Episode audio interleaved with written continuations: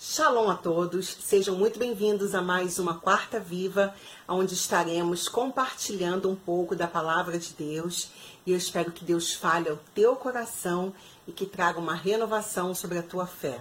Então vamos orar? Pai, em nome de Yeshua, nós oramos nessa noite, entregando diante de Ti, Senhor, cada vida, cada família aqui representada, pedindo, Senhor, que a tua shalom, a tua paz que excede todo entendimento, visite cada mente, cada coração, cada lar representado, Senhor, trazendo renovo, trazendo cura, trazendo transformação, Pai.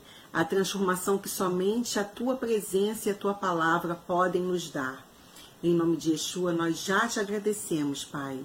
Amém e amém. Eu te convido nessa noite a abrir a sua Bíblia no livro de Jó, no capítulo 4, e vamos ver o que Deus tem a nos falar. Do versículo 3 em diante, diz assim: As tuas palavras têm sustentado aos que tropeçavam e aos joelhos vacilantes tens fortificado. Mas agora, em chegando a tua vez, tu te enfadas, sendo tu atingido te perturbas. Porventura, não é o teu temor de Deus aquilo em que confias e a tua esperança a retidão dos teus caminhos? Esse texto da vida de Jó que nós acabamos de ler fala muito a nosso respeito. Nesse exato momento, quem está proferindo essas palavras para Jó é um de seus amigos, lembrando a Jó que várias vezes Jó fortaleceu, Jó encorajou, Jó deu palavras para as pessoas que precisavam, para aquelas pessoas que estavam vacilantes. E agora que chegou o momento em que Jó estava precisando, em que Jó estava caído, em que ele estava ali se sentindo no fundo do poço, derrotado por conta de todas as circunstâncias, de todas as coisas que aconteceram na vida dele ele não era capaz de levantar ele mesmo, ele não era capaz de ter fé, de acreditar, de seguir em frente, de usar para ele mesmo aquelas mesmas palavras que ele usava para as outras pessoas quando ele via que outras pessoas estavam caídas. E isso nos mostra que todos nós precisamos estar aliançados, termos, termos boas amizades, termos é, relacionamentos que tragam, que gerem vida para nós. Porque caminhar sozinho é possível, mas na hora em que a gente se encontra no momento de aflição, no momento de angústia, no momento em que as coisas não estão fluindo tão bem quanto nós gostaríamos, por mais que tenhamos conhecimento, por mais que se, sejamos pessoas motivadas, pessoas é, capazes para fazer tudo na vida do outro, quando chega na nossa vez, a gente precisa também de uma mão amiga, de um ombro amigo, de uma palavra de encorajamento, de alguém que nos lembre quem somos, de alguém que reavive, que ative a nossa fé. Deus, ele tem um plano irreversível para cada um de nós. Ele nos ama do jeito que nós somos, mas ele se recusa a nos deixar permanecer da maneira em que estamos. E é por essa razão que muitas das vezes Deus permite com que circunstâncias desfavoráveis, com que é, tempos difíceis cheguem até nós, porque é a forma que Ele encontra através das provações e privações que passamos é a forma que Deus encontra de trabalhar em nós a nossa coragem, a nossa fé, a nossa confiança, dele nos amadurecer, dele nos fortalecer, dele nos fazer caminhar transpondo obstáculos e avançando de níveis que nós precisamos ter em mente nesses momentos em que na nossa vida alguma coisa não está indo bem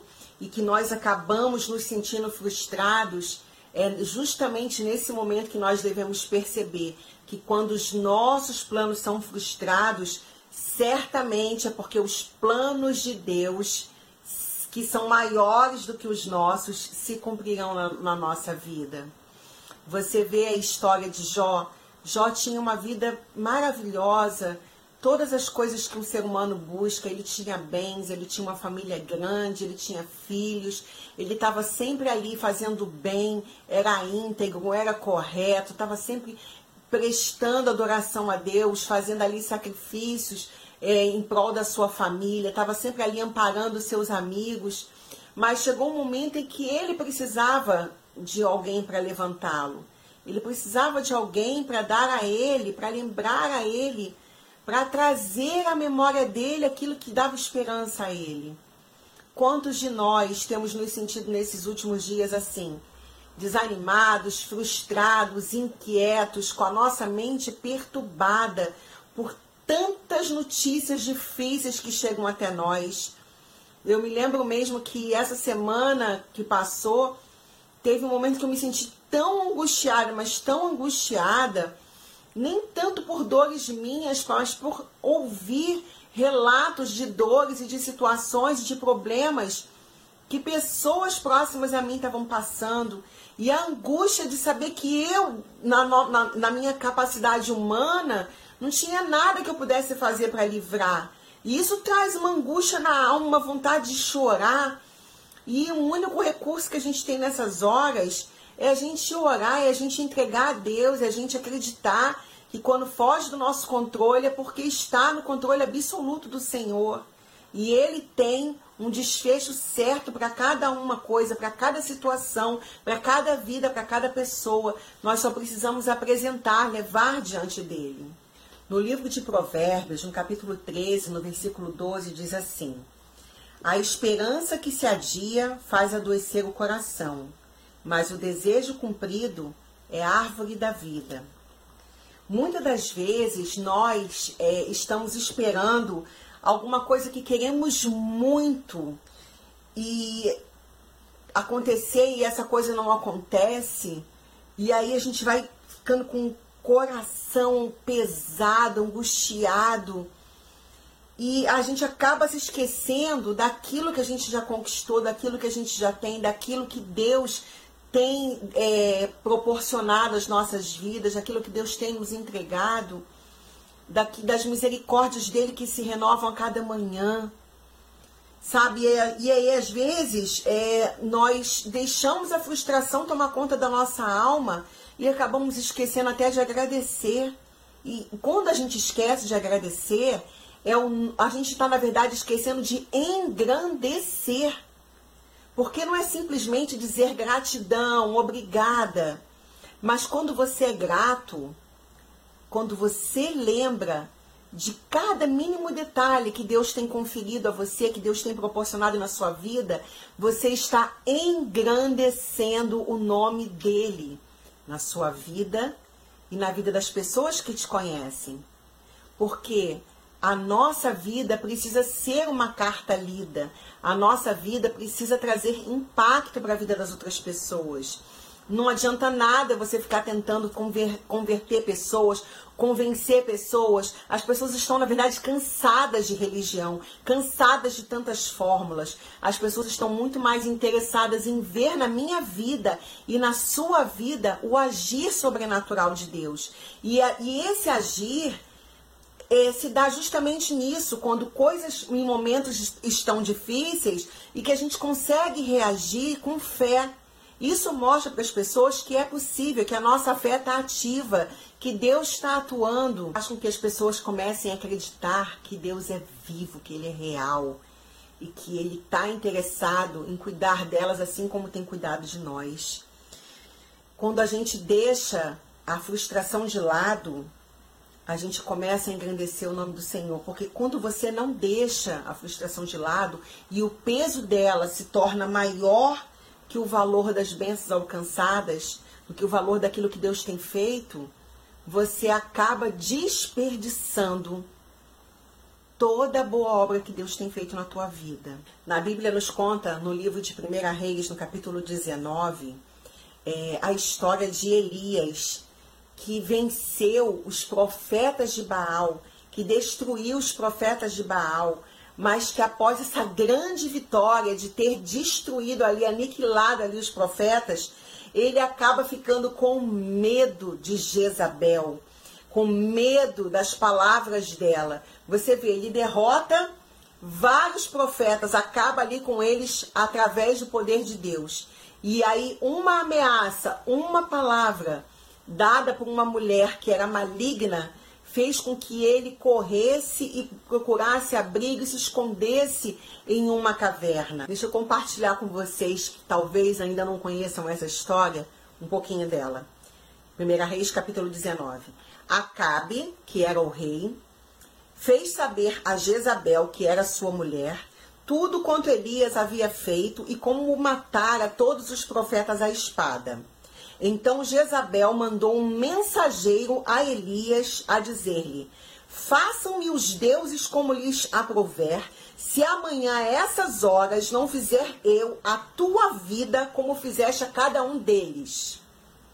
Temendo, pois, Elias levantou-se e, para salvar sua vida, se foi e chegou a Berseba, que pertence a Judá, e ali deixou o seu moço, deixou ali o seu ajudante. E mesmo, porém, se foi ao deserto, caminho de um dia, e veio e se assentou debaixo de um zimbro, e pediu para si a morte e disse: Basta, toma agora, ó Senhor, a minha alma, pois não sou melhor do que meus pais. Deitou-se e dormiu debaixo do zimbro. Eis que um anjo tocou e lhe disse: Levanta e come. Olhou ele, viu junto à cabeceira um pão cozido sobre pedras, em brasa, e uma botija de água. Comeu, bebeu e tornou a dormir. Veja bem, olha como hoje em dia fala-se tanto em depressão, né? E você vê que esse não é um fenômeno é, moderno, Olha quanto tempo isso existe. A depressão é justamente isso. Às vezes a gente passa por um momento de euforia, de alegria, tá tudo muito bem na nossa vida e de repente do nada, uma palavra que alguém dá, uma cara feia que às vezes alguém olha pra gente, uma coisa que a gente queria que saiu errada, um, um problema familiar, uma discussão com o cônjuge, uma, uma discussão com o filho, acaba desmoronando, você acaba esquecendo o período de vitória, a bênção, a alegria, tudo aquilo que você estava vivendo de bom, e você fala, basta, já não quero mais viver. Porque na verdade, quando as pessoas, quando nós estamos entrando em processo depressivo e que a gente começa a pensar em morte, a gente começa a pensar que a vida não está valendo a pena, que chega, já deu, já basta, que eu quero morrer, eu quero morrer. Na verdade, o que você está querendo, o que eu estou querendo, o que você está querendo, que todos nós, seres humanos, estamos querendo quando começamos a proferir esse tipo de palavra, como Elias estava proferindo aqui, basta, já não quero mais viver, não sou melhor do que meus pais. Na verdade, a gente está querendo se livrar da dor, de uma dor que muitas das vezes é momentânea, porque tudo passa, tudo passa. Nada é eterno. Coisas boas não são eternas e coisas ruins também não. A gente só precisa ter lembrar isso, sabe? Colocar isso vivo na nossa memória e não deixar com que palavras, com que situações externas arranquem da gente aquilo que a gente tem de Deus, a nossa essência, aquilo, as coisas boas que Deus tem feito na nossa vida. Então, não tenta livrar a sua dor momentânea, o seu, o seu período de dificuldade, de luta, seja por uma enfermidade, por um desemprego, por uma discussão com alguém, por qualquer outra coisa que seja, não tenta se livrar disso se escondendo, desejando a morte, provo tentando provocar a morte se escondendo, se isolando numa cama, com medo de viver, com medo de sair na rua, com medo disso, com medo daquilo. Quanto mais medo você tem, quanto mais você se angustia, mais isso vai se entranhando na tua alma e vai trazendo para o teu corpo físico a mensagem de que você não, não tá, você não tá querendo reagir e aí você realmente vai ficando doente. E aí Elias, ele levanta, vê o anjo, vai lá, toca ele, manda ele levantar, ele levanta, come e volta a fazer o quê? Volta a deitar de novo. Porque é quentinho. É o lugar da, daí da nossa depressão, o lugar da nossa dor, é um lugar confortável, porque a gente se encolhe, a gente fica quietinho ali parado E aí a gente não enfrenta. Quando que Deus quer que a gente enfrente, que a gente agarre, que a gente lute mesmo, que a gente vá contra esses sentimentos. Porque esses sentimentos não foi Deus que colocou no nosso coração. Deus ele permite que situações aconteçam, mas ele quer que em todas elas nós caminhemos em direção a ele e não venhamos a nos esconder, a nos, a nos encolher na nossa dor, porque senão você vai sucumbir. Então, Elias voltou segunda é, voltou a dormir. Então hoje voltou segunda vez a ele disse: Levanta-te e come, porque o caminho te será sobre modo longo, né? O que você tem tem muito caminho ainda pela frente. Levanta aí, Elias. Então ele levantou, comeu, bebeu e com a força daquela comida caminhou 40 dias e 40 noites até Horebe, o monte de Deus. Você vê como o alimento físico como se alimentar, como cuidar do nosso corpo, como faz diferença na nossa alma, na nossa disposição. Porque quando das vezes a gente está em depressão e a primeira coisa que acontece é a gente não querer comer, não querer beber água, não querer levantar para tomar banho, querer ficar deitado com o quarto escuro, com luz apagada, debaixo da coberta. E sabe, você precisa levantar. Porque não é só um anjo que está tocando em você dizendo para você que a tua caminhada vai ser longa, não. É o próprio Deus dizendo para você Levanta, levanta que eu sou contigo. Faz a tua parte, toma lá um banho, lava teu rosto. Faz uma vitamina, come uma comida, se fortalece. Tua caminhada nessa terra ainda é longa, você tem muita coisa para fazer ainda, muita coisa para viver. Eu só comecei a boa obra na tua vida e eu sou fiel para completá-la. Então levanta, sai desse teu lugar de dor. Sai desse teu lugar de tristeza. Eu tô contigo. É isso que Deus está falando para você. É isso que Deus está falando para mim. E é isso que Ele quer que nós falemos uns para os outros. Então, ele ali ele entrou, ele caminhou até o Monte Oreb, e ali ele entrou numa caverna onde passou a noite. E eis que veio a palavra do Senhor e ele disse: Que fazes aqui, Elias? Ele respondeu: Tenho sido zeloso pelo Senhor, Deus dos exércitos, porque os filhos de Israel deixaram a tua aliança, derribaram os teus altares e mataram os teus profetas à espada. E eu fiquei só e procuram tirar minha vida. Olha como Elias é tão parecido com a gente, né? A gente, mas eu, eu sou uma pessoa boa, eu sou uma pessoa tão maravilhosa, eu faço tudo certinho. Por que, que Deus está deixando isso acontecer comigo? Sabe? É assim que a gente se comporta. Você vê ele, ah, eu, eu sou bom, eu tenho, eu tenho observado, eu tenho feito. E aí ele segue. Disse-lhe Deus: sai e põe-te neste monte perante o Senhor. Eis que passava o Senhor, e um grande e forte vento fendia os montes e despedaçava as penhas diante do Senhor. Porém, o Senhor não estava no vento. Depois veio do vento, veio um terremoto, mas o Senhor não estava no terremoto. Depois do terremoto, um fogo, mas o Senhor não estava no fogo. E depois do fogo, um cicio tranquilo e suave. Ouvindo-o, Elias envolveu o rosto no seu manto e, saindo, pôs-se à entrada da caverna. Eis que veio uma voz e lhe disse: Que fazes aqui, Elias? Ele respondeu: Tenho sido em extremo zeloso pelo Senhor, Deus dos exércitos, porque os filhos de Israel deixaram a tua aliança, derribaram os teus altares, e eu fiquei só e procuram tirar minha vida. Disse-lhe o Senhor: Vai, volta ao teu caminho para o deserto de Damasco, e em chegando lá unges a Azael, rei sobre a Síria. A Jeú, rei de Ninse, ungirá rei sobre Israel. E também Eliseu, filho de Safate, de Abel Meolá, ungirás profeta em teu lugar. Quem escapar da espada de Israel, Jeú o matará. Quem escapar à espada de Jeú, Eliseu o matará. E também conservei em Israel sete mil todos os joelhos que não se dobraram a Baal e toda boca que não beijou. Veja bem, aqui é muito profundo, é muito enriquecedor esse texto. A narrativa do texto nos fala que ali, quando o Senhor passava, é, Elias observou três fenômenos acontecendo: um vento muito forte, um terremoto e um fogo. E Deus não estava em nenhum desses três fenômenos, nem no vento, nem no terremoto e nem no fogo. Mas quando passou um cicio, um vento, uma brisa suave, ele levantou-se e foi até a porta da caverna. É nisso, é na suavidade, na tranquilidade, na leveza que Deus está. Ele quer que você o ame, que você tenha comunhão com Ele. E aí Deus pergunta de novo para Elias: o que, que você está fazendo aqui?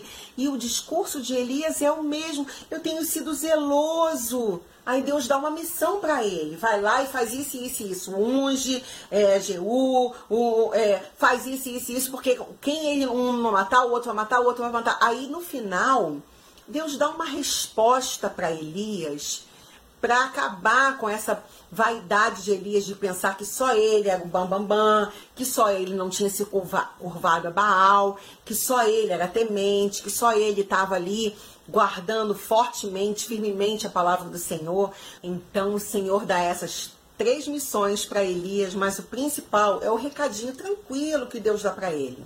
Ele fala assim: ah, eu tenho sido zeloso, eu tenho é, não me curvei, os filhos de Israel deixaram o Senhor, a sua aliança, mas eu guardei. Sabe? Aquele famoso ego, eu, eu, eu, eu, eu. Você conhece gente que é assim? Que de cada dez palavras que fala, vinte é eu?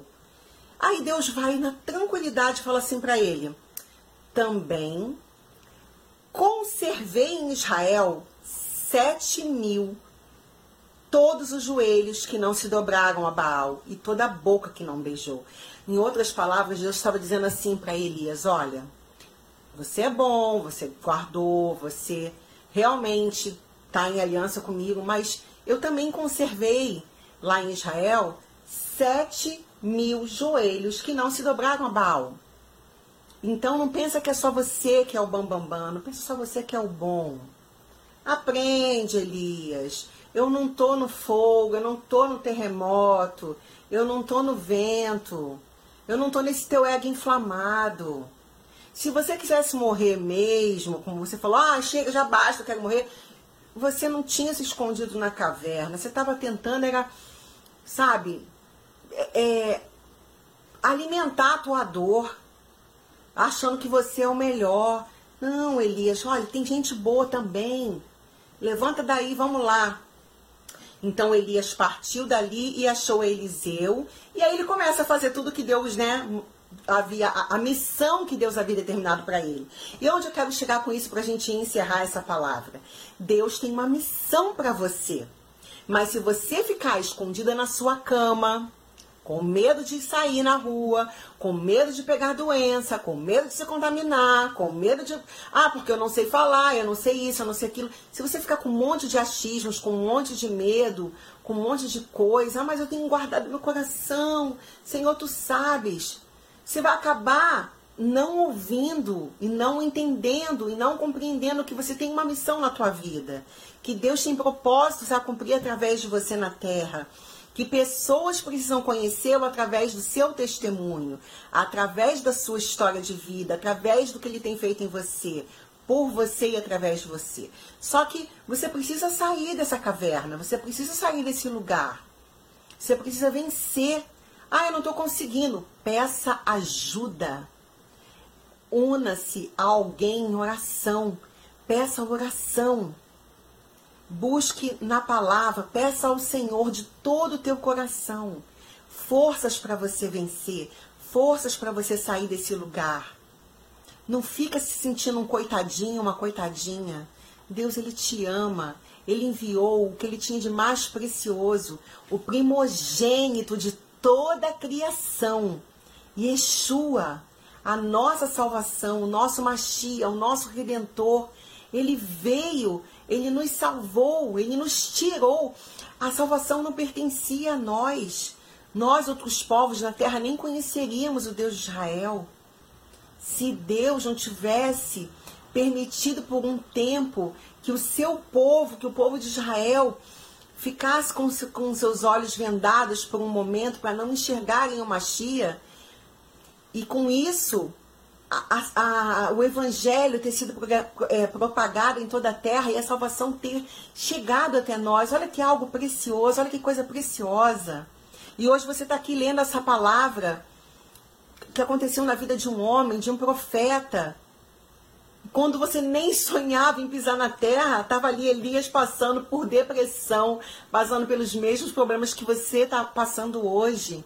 E ele saiu da caverna, sai você também da sua. Deixa Deus te conduzir, deixa Deus te mostrar que Ele é contigo e que tem outras pessoas na mesma circunstância que você, enfrentando as mesmas lutas, as mesmas dores, e que elas encontraram em Deus saída.